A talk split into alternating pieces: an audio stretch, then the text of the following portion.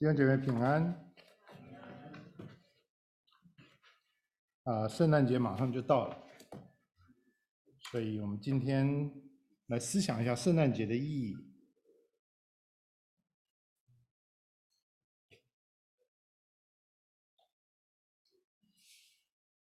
在很多孩子的心目中，圣诞节是一个非常浪浪漫、热闹而且好玩、快乐的日子。许多孩子从小的时候就被告知，在平安夜的时候，圣诞老人会从烟囱爬进屋子里面，然后悄悄地把礼物放在乖孩子、好孩子放在床头的袜子里面。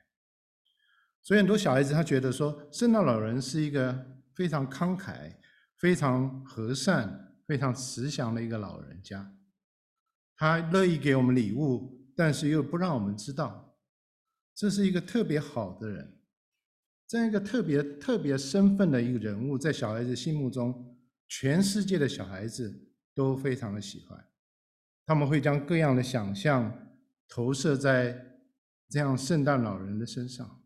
盼望圣诞老人有一天能够把他们朝思梦想的礼物放在他们的袜子里面，直到有一天，他们知道圣诞老人原来是假的。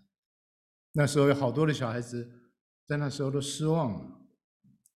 其实不单是那些小孩子，我们从小到大也是这样，不是吗？有很多我们认定了真实的事情，在我们成长的过程里面，我们就幻灭了。我们经历太多的失望，太多的幻灭，以至于我们在一生里面渴望抓到真的东西，真实的东西。我们要抓到在手中不会失去的东西，我们自己才觉得安全。以至于我们走入另外一个极端，我们不再相信看不见的东西。小时候的梦想，年轻时候的理想，在我们看起来好像都不切实际。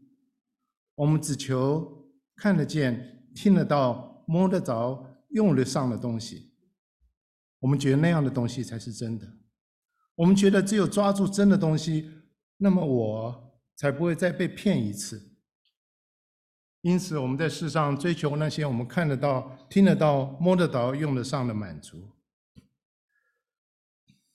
财富、权力、成功、刺激、征服。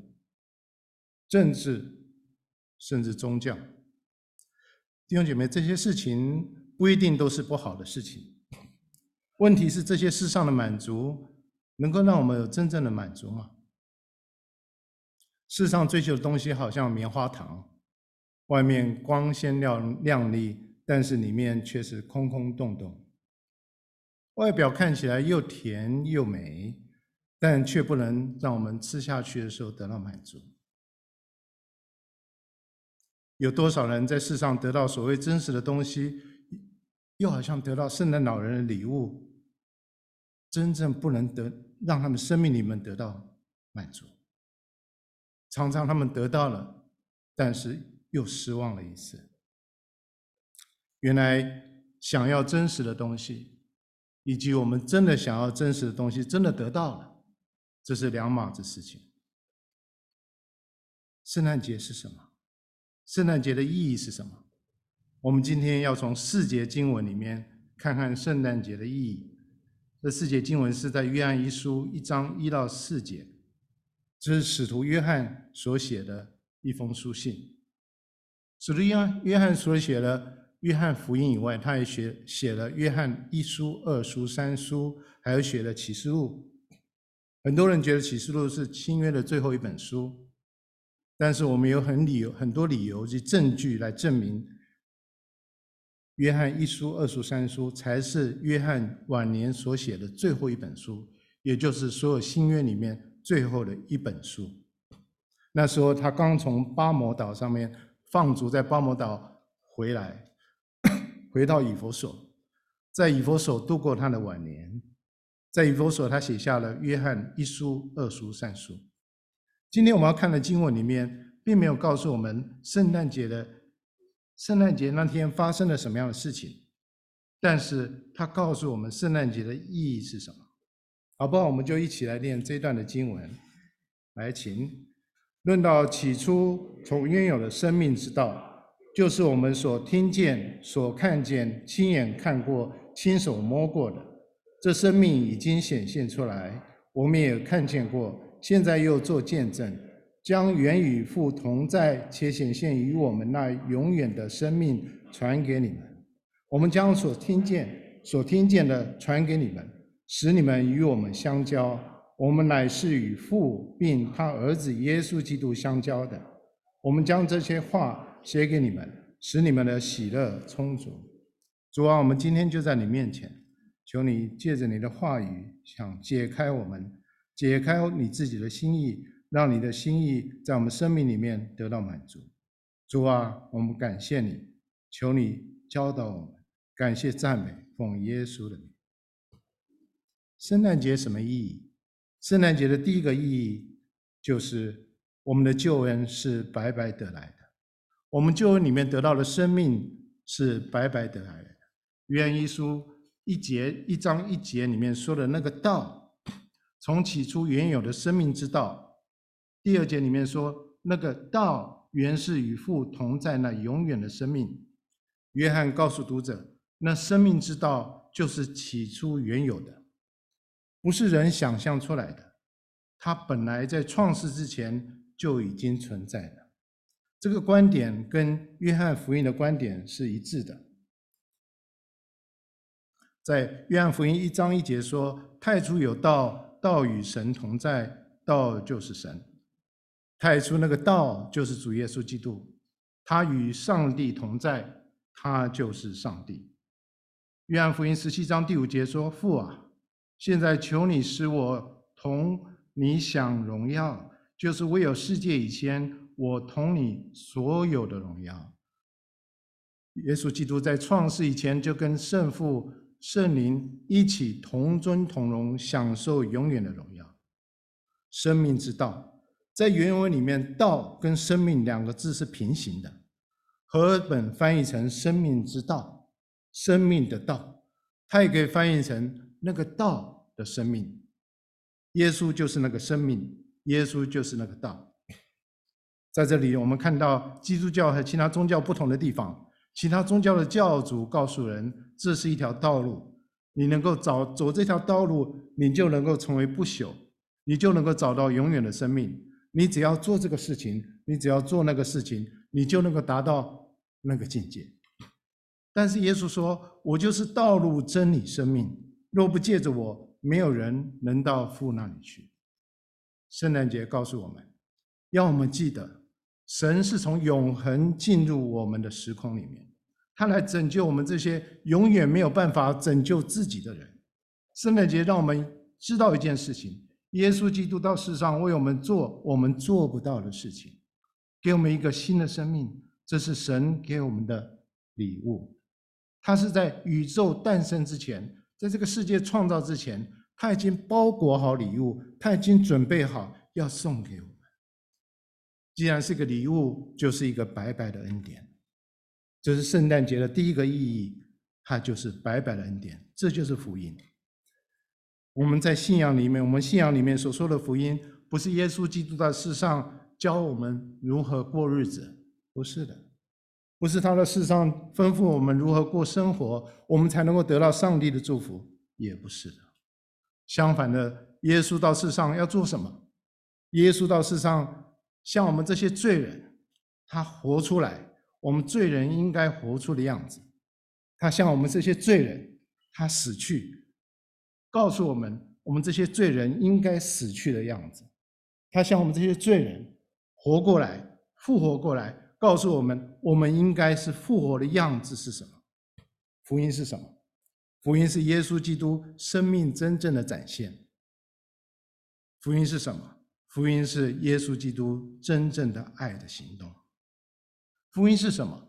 福音是我们这些人听到主、见到主的时候，把它迎接到我们生命里面，我们生命里面就有那种为着主耶稣基督的那种动力，我们要活出精彩的人生。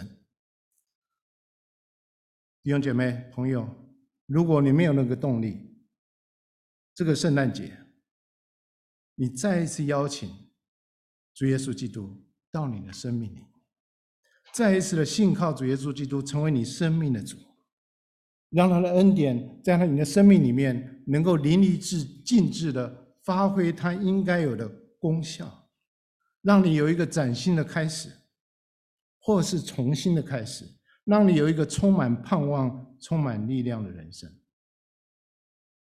我常在想，我们基督徒教会，我们到底能够传什么？在这个时代，有太多新奇的事情，不是吗？你只要在网络上，你要找到的东西，你没有找不到的，就怕你想不到，没有找不到的。但是在教会里面，我们能够供应什么？难道我们要去传世界上所传的东西吗？难道我们要去去去宣告世界上所宣告的东西吗？其实教会，教会是整个世界、天下人间唯一能够供应上帝话语的地方，唯一能够供应上帝恩典、上帝生命的地方。因为只有耶稣基督才有生命之道，只有生命之道才能够改变一个人，才能够改变一个家，才能改变一个城市，才能改变一个国家。只有耶稣基督能够满足我们所有的人需要。我们能够在它里面得到生命。耶诞节、圣诞节，让我们知道主耶稣基督到世上来是神主动的作为，是神白白给我们的恩典，是神在我们生命里面给我们的礼物。圣诞节的第二个意义就是要告诉我们，我们得到的耶稣是一个真实的耶稣。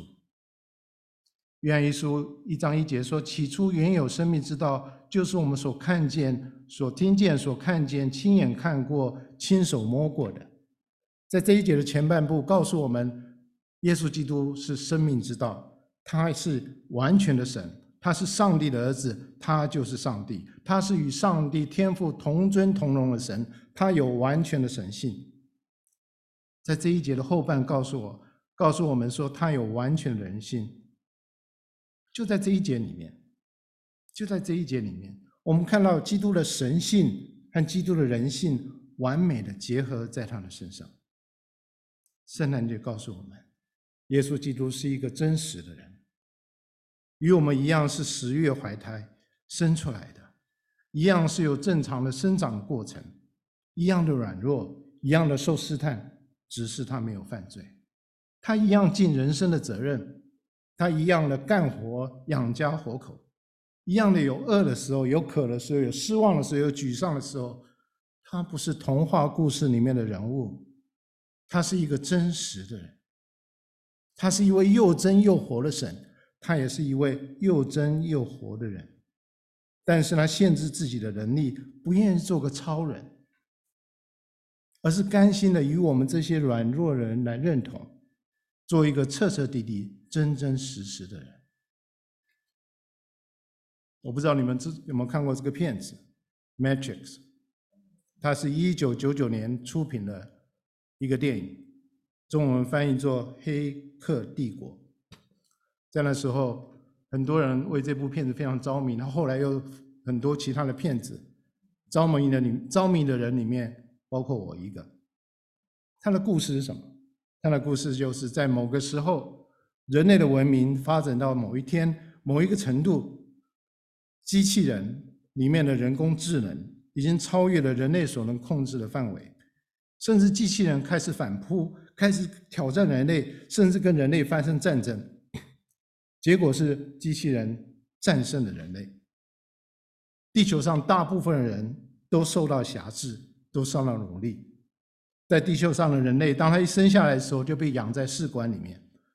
哎，他们也会生长，他们发育，他们也会慢慢慢的变变大变老。但是他们活在机器人所创造的一个虚拟的世界里面，他们也有生命，他们的一生完全是用编写的程序来控制。他们在这个人生里面，他们分不清什么是真的，什么是假的。他们刻意一生拼了老命来追求的东西，如果他们醒过来，发现原来都是幻象，都是一场空。他们活在虚拟的世界里面。那时候我在看这个电影的时候，我在想：我是不是也是活在这样的世界里面？我们人类的故事是不是就是这样的故事呢？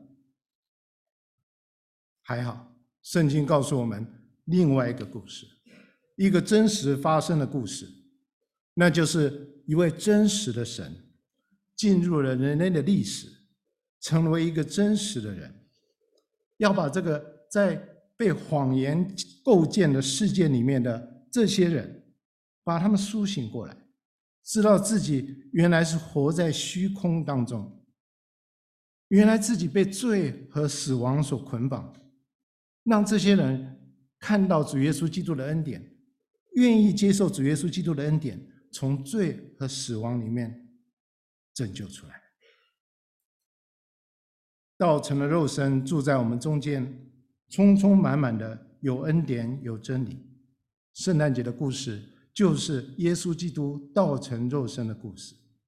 耶稣基督不但道成了肉身，他还选择住在人的当中。这句话也可以翻译“住在我们人的里面”。不论是住在人的当当中，还是住在人的里面，都成就了旧约里面以马内利的应许。因此，主要主自己要给你们一个兆头，必有童女怀孕生子，给他起名叫。以马内利，以马内利就是上帝与我们同在的意思。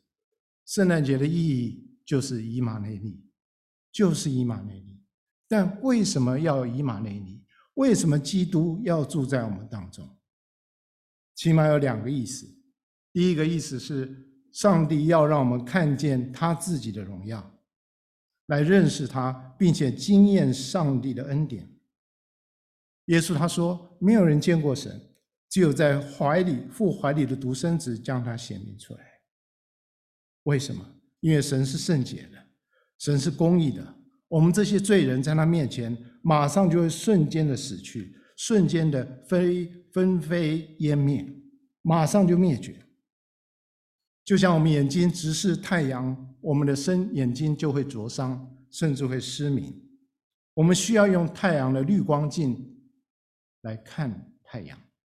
当我们有滤光镜的时候，我们就可以很清楚的看看到太阳的表面、上面的风暴、上面的温度、上面的形状、各种的颜色、各种所发生的事情。我们跟太阳好像有了关系。同样的，耶稣基督是上帝的滤光镜。我们借着耶稣基督，我们能够看到上帝，我们能够摸到上帝，我们能够知道上帝，我们跟上帝能够有关系。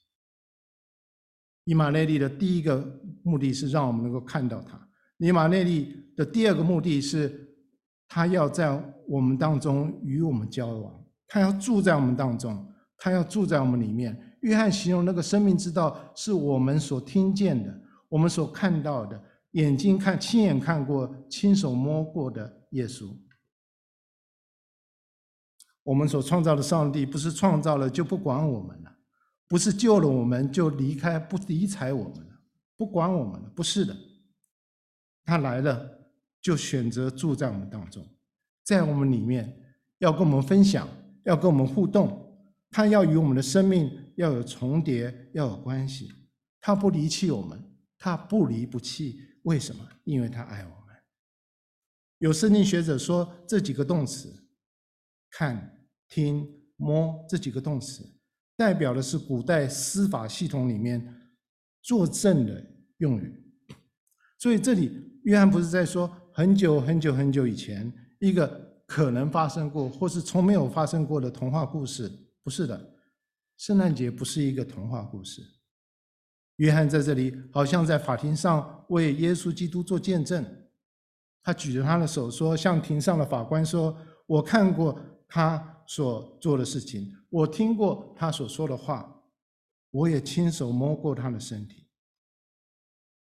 看见这里在原文里面那个字根跟 theater 跟剧院是同一个意思，所以当约翰在看耶稣的时候，他不是随随便便、漫不经心的看，他好像在看一场戏一样，他专心的看，他注意的看耶稣的生活、服饰、受洗。他的在地上讲话行讲话行神迹医病赶鬼，在十字架上受死，最后复活升天，他都目不转睛的看，他知道每一件事情都是真实的，所以他能够在这里做见证。在原文里面的这几个动词，都是完成的时态，代表的是一个继续进行的状态。什么意思呢？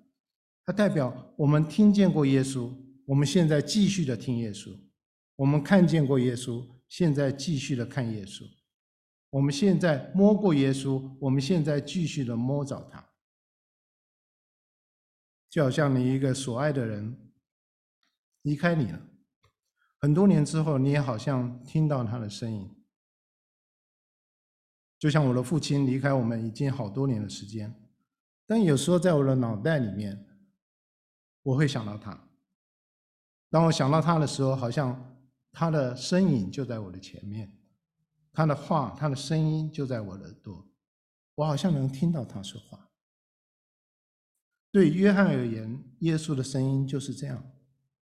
在将近一百岁的时候，约翰写下这封书信。当他想到耶稣的时候，仿佛还看见他，听到他，摸到他。他很多时候靠近耶稣的胸膛来跟耶稣说话。他一定在这时候，他觉得他好像还感受到耶稣身上的温度，能够听到耶稣他的心跳，好像耶稣还在他旁边一样。约翰说：“我是亲眼看过他，他是用他的肉眼。”来看耶稣，不是用所谓的属灵的眼睛，他看到是有身体的耶稣，是有血有肉在地上行走的耶稣。他要告诉他的读者，这位耶稣是一个有物质的存在，不单单是一个灵体而已。为什么约翰这么强调这件事情呢？亲眼见过、亲手摸过呢？因为当时的希腊人、罗马人特别相信一种思想。叫做诺斯底主义 （Gnostic）。这一群人呢，觉得所有的物质都是邪恶的，神的国是属天的，是属灵的。这个世界是邪恶的，因为世界上的东西都是物质的。既然物既然物质是邪恶的，上帝的儿子就不可能变成人的样子，变成有物质的身体在这地上，更不能用这个身体在十字架上为人死掉。但是，你们有没有想过，如果没有十字架，耶稣的救恩又算得什么呢？我们这些信耶稣的人又有什么指望呢？所以，约翰和那个时代的使徒要面对的就是这样的异端学说。圣诞节提醒我们，耶稣的身体是真实的，被钉十字架是真实的，他的死亡是真实的，他的复活也是真实的，不是抽象的理论。不是人幻想出来的一个观念而已。福音是什么？福音是神的国真实的降临在这个世上。在上帝的眼里面，灵魂重要，身体也重要，物质重要，世界也重要。福音要拯救人的灵魂，福音也要拯救人的身体。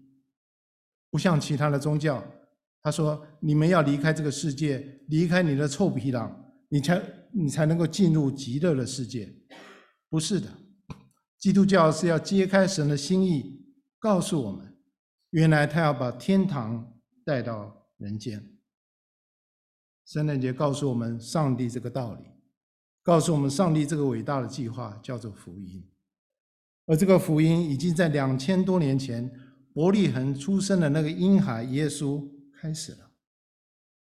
福音的开始是一个真实的婴孩。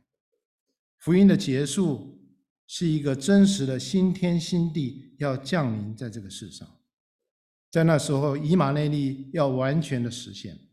圣诞节告诉我们，我们正活在这个福音的进程、福音的行动、福音的见证当中。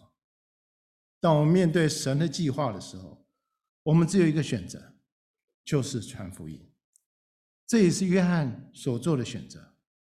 这生命已经显出来。我们做见证，将那永远的生命传给你们，弟兄姐妹。我们传福音不是传一个道理，我们传福音不是推销商品，我们传的是那位永远的生命，是那位生命之道，是一位我们见过、我们听过、我们摸过、我们经验过。我们传的是耶稣基督他自己在我们生命里面的见证。我们传的是耶稣基督在我们生命里面给我们丰厚的爱。这是我们圣诞节的时候我们要记得的一件事情，这也是圣诞节的意义。圣诞节第三个意义，让我们知道我们有一个相爱的团契。一章三节，我们将所看见、所听见的传给你们，使你们与我们相交。我们乃是与父并他儿子耶稣基督相交的。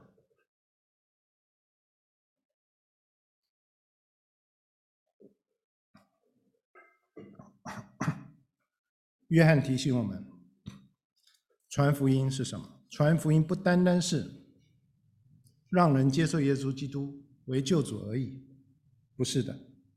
传福音是把一个原来不信、不认识上帝的人，把他带进一个爱的关系里面，让他能够与神来相交，也能够与人来相交。这第三节我们刚刚看的经文里面，“相交”在原文里就是团契的意思。团契，团契的意思。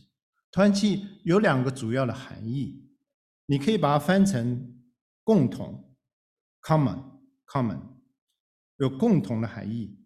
所以团契不是指的你好我好哥俩好，团契不是指的我们很亲密的在一起，我们永远不要离开，好吗？不是，这不是团契。团契是亲密的关系，再加上团契里面每一个人有共同的兴趣，有共同的目标，有共同的使命。这种的关系比较像什么呢？比较像朋友。我们朋友之间可能没有什么关系，我们没有血缘的关系，我们可能不是同学，我们不是同乡，但是因为我们有共同的兴趣、目标，我们能够结合在一起，能够成为朋友。团契就是这样一种结合。团契也可以翻译成分享 （sharing），就像在《使徒行传》第二章里面，圣灵建立了第一个地方教会。他也在第一个地方教会里面建立第一地上的第一个团契，在这个团契里面，像《使徒行传》第二章四十二节说，他们彼此的交接、波饼、祈祷；四十五节说，他们并且卖了田产家业，照个人所需用的分给个人。我们传福音不单单是就是传而已，好像完成一个任务，好像打卡。好像我们福音朋友信耶稣，我们就达标，工作就到此为止。这样的心态不是传福音的心态。福音既然是神的恩典，传福音就不是功利主义来传播的方式。我们在这里看到，约翰在第三节邀请那些因他传福音信主的弟兄姐妹进入他跟使徒们之间的团契。他说。他甚至，我们可以在这节经文里面，我们可以感受到，他说：“我传福音给你们，为什么？目的就是我要跟你有团契。”约翰在这里不是说我传福音给你们，给你们，希望早一天你能够成为我教会的会友，成为我小组里面的组员，让我的团体能够壮大。不是的，约翰说：“我传福音给你们，是因为我要跟你们成为家人，我要跟你们成为好朋友。”我要跟你们一起来共享生命中神的恩典，我们要一起来做神托付在天国里面有意义的事情。我要与你们有爱的关系，我要与你们有爱的团契。爱的团契是什么？这是一个什么样的团契？约翰说，在这里也说，我们之间的团契好像我们跟主的团契一样，因为他说，我们乃是与父。并他儿子耶稣基督相交的，也就是说，约翰和他的门徒本来与父神与耶稣基督本来就有一个团契在那里，他不过邀请他的读者进入这样一个团契，而这个本来的团契什么时候开始？本来的团契是在创世以前就已经开始，那个团契是父子圣灵三位一体。美好的团契。耶稣说：“耶稣告诉父神说，创立世界以前，你已经爱我了。创立世界以前，你已经爱我了。在创立世界以前，父爱子，子爱父，他们之间已经是一个美好的团契。再加上圣灵，它是一个三位一体、美好爱的团契。当我们成为神的儿女之后，我们就有权柄进入这个天上的团契。所有在地上所有的团契，都是天上团契的延伸。不要误会，上帝并不是要人陪伴，上帝并不是说我要找人陪，所以我创造人，不是的。上帝不需要觉得孤，不会觉得孤单。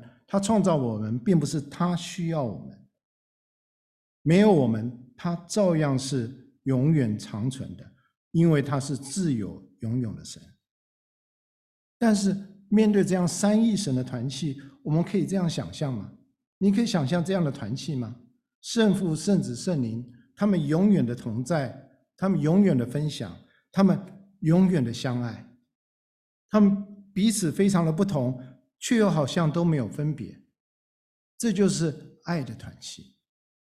这也是当初上帝创造亚当的时候，盼望亚当跟他有这样的关系，这样的团契。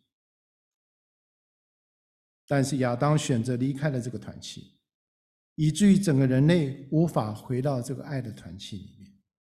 圣诞节告诉我们，在以神的永恒的爱和智慧里面。他差遣耶稣基督到这世上来，成为第二个亚当。神借着第二个亚当，让人有那个可能恢复神与人之间亲密的团契，让所有的儿女、生的儿女，包括你、包括我，都能够进入这个三位一体永恒的团契里面。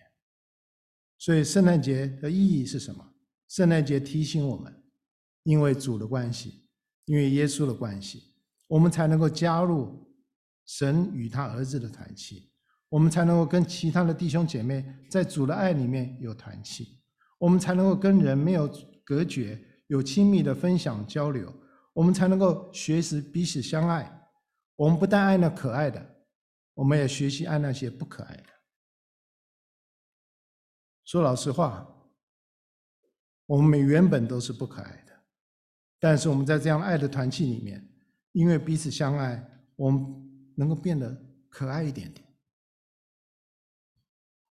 这个疫情对神儿女之间的团契有很大的冲击，让有些人长期的不与人交流，不与人分享，与人隔绝，甚至把与人隔绝变成一种习惯。同时，这个习惯也让让人用使用疫情作为借口。更加的与人隔绝，你看到没有？这是一个恶性的循环。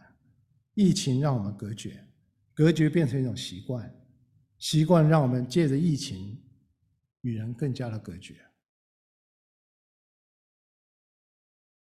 这不是神创造我们的本意，更不是神儿女当中我们会发生的事情，但是现在发生了。这不是上帝所喜悦的事情。但却是撒旦所喜悦的事情。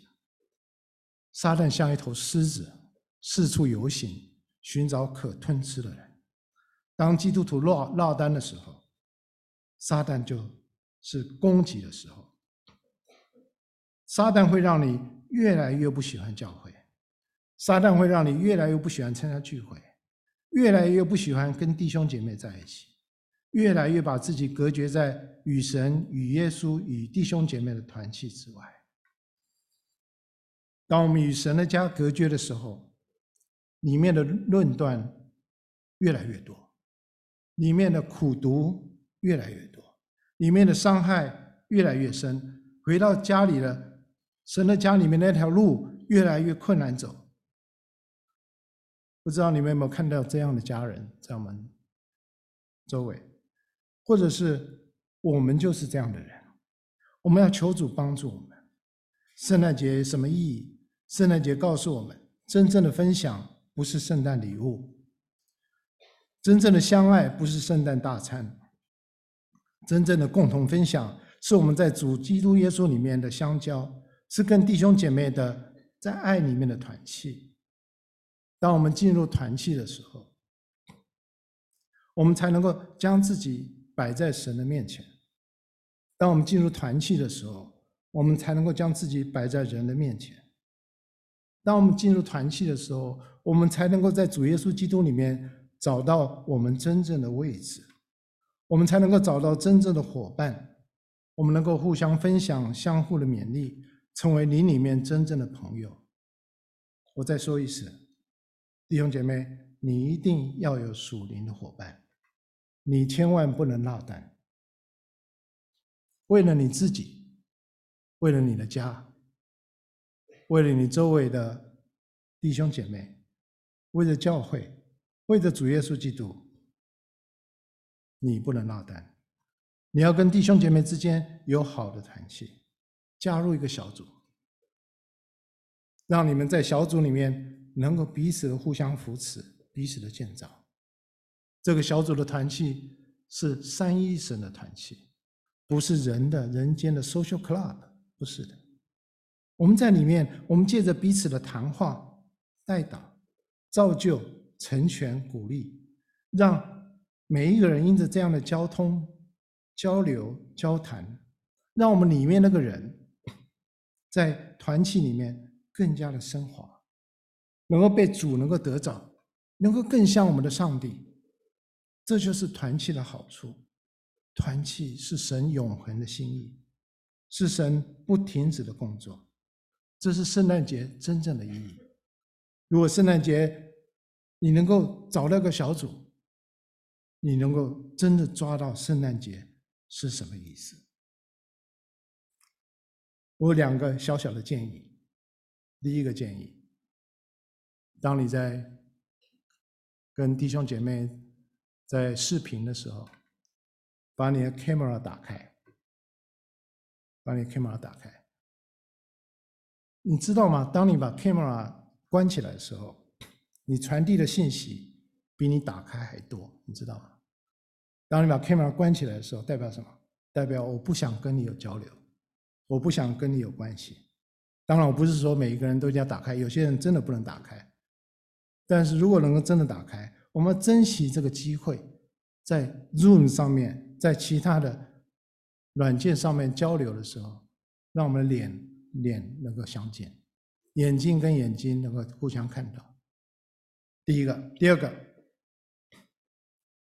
你能找到一个或两个弟兄，弟兄找弟兄，姐妹说找姐妹，找一个或两个，你每个礼拜花十到十五分钟的时间，你在电话上，在 Zoom 上面，在其他的媒体上面，能够祷告的时间。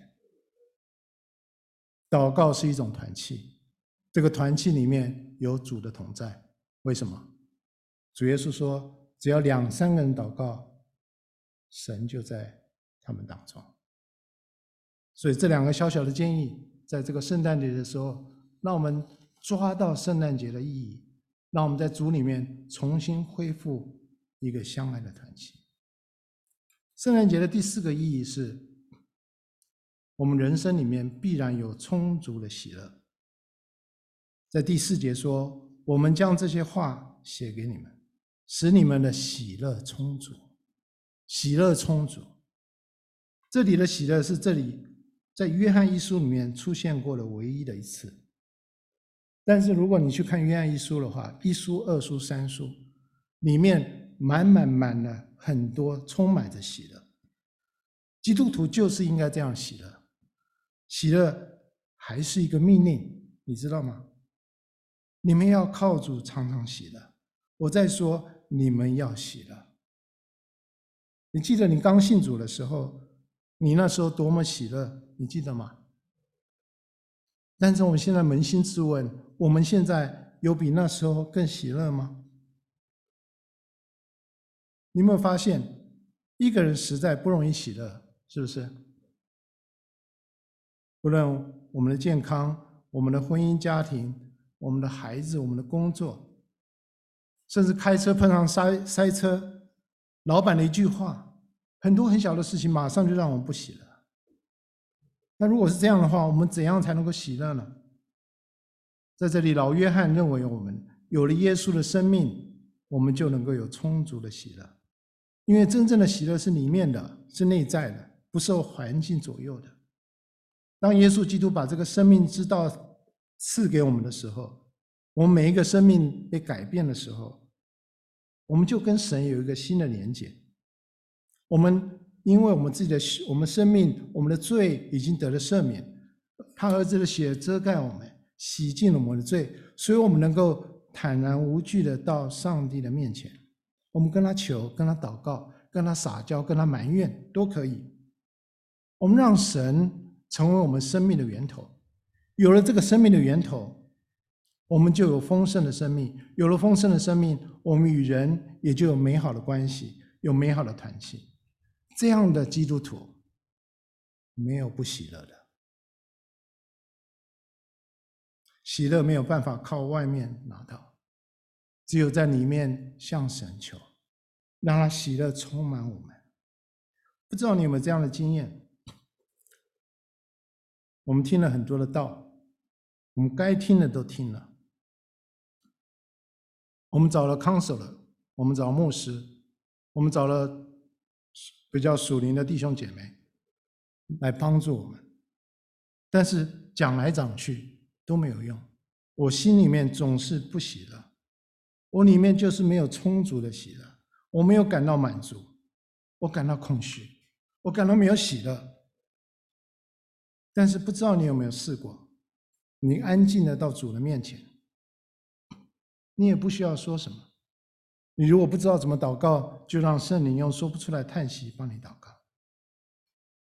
主耶稣会用他的恩典来充满你，他会擦干你的眼泪。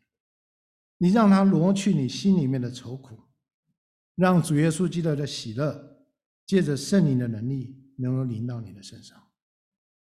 好像约翰福音里面说的，耶稣告诉了门徒：“你们要痛哭哀嚎，世人要喜乐；你们将要忧愁，然而你们的忧愁要变为喜乐。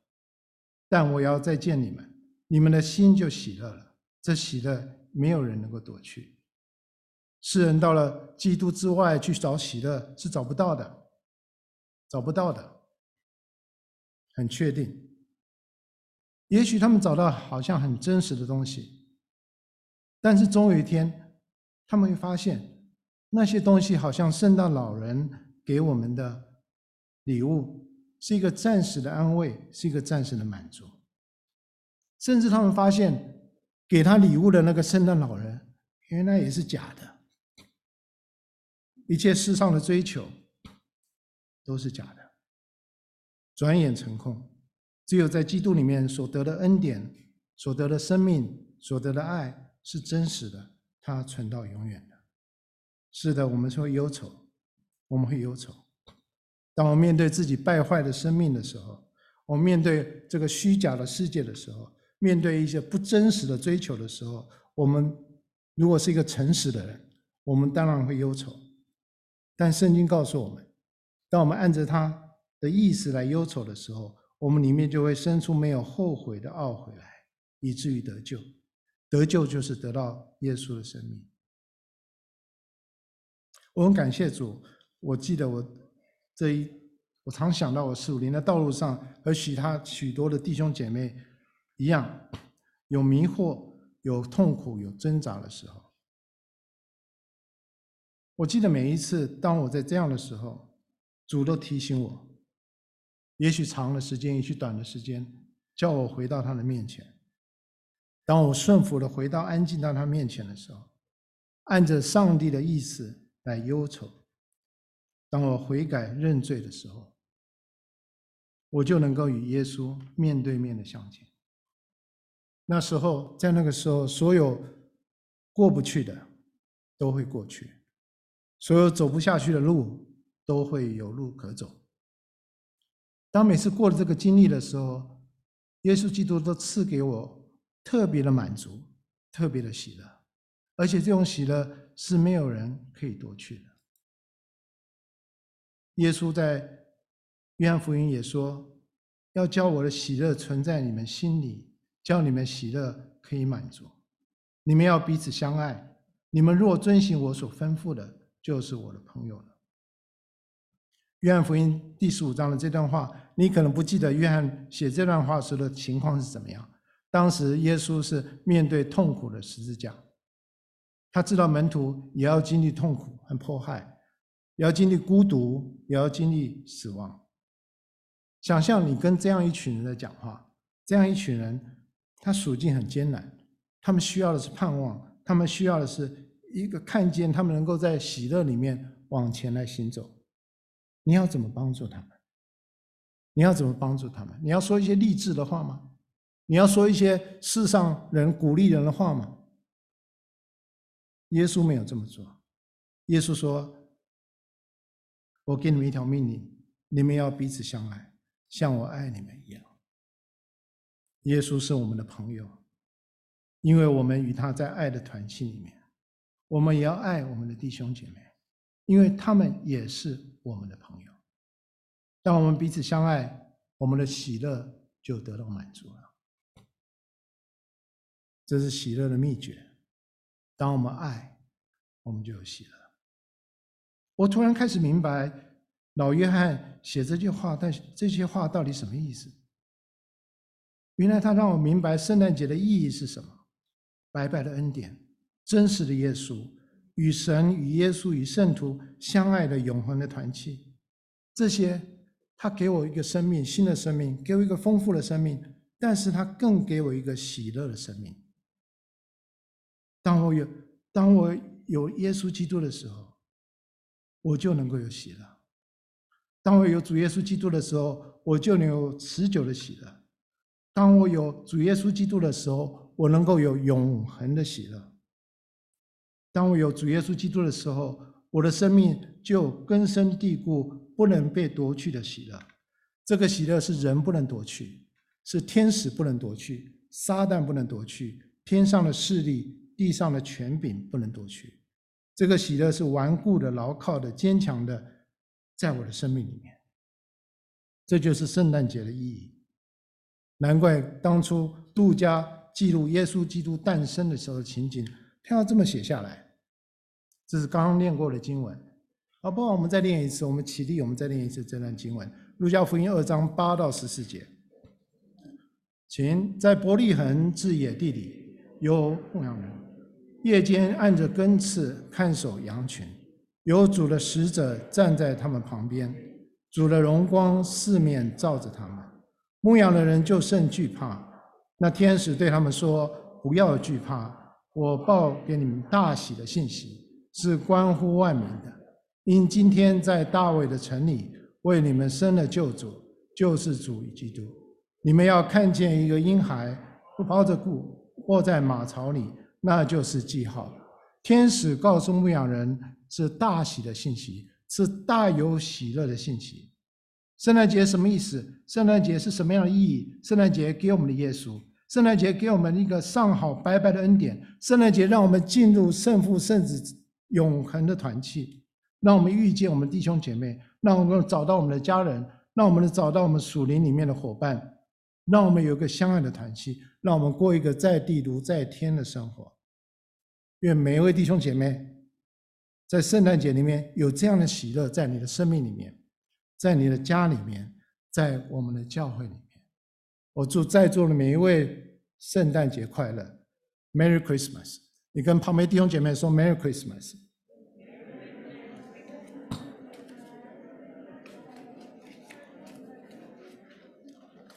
主啊，我们谢谢你，我们感谢赞美你，因为你是这么爱我们，你给我们耶稣，让我们在有一个圣诞节，我们在圣诞节开始你自己的恩典，开始你的爱在我们生命里面，不但在我们生命里面，也在我们爱的人，我们周围的人，让我们能够彼此相爱，在相爱里面见证你是一个多么爱我们的主，在相爱里面，我们有真正喜乐的生命，感谢赞美你。我们求你在教会赏赐这样的喜乐，直到永永远远。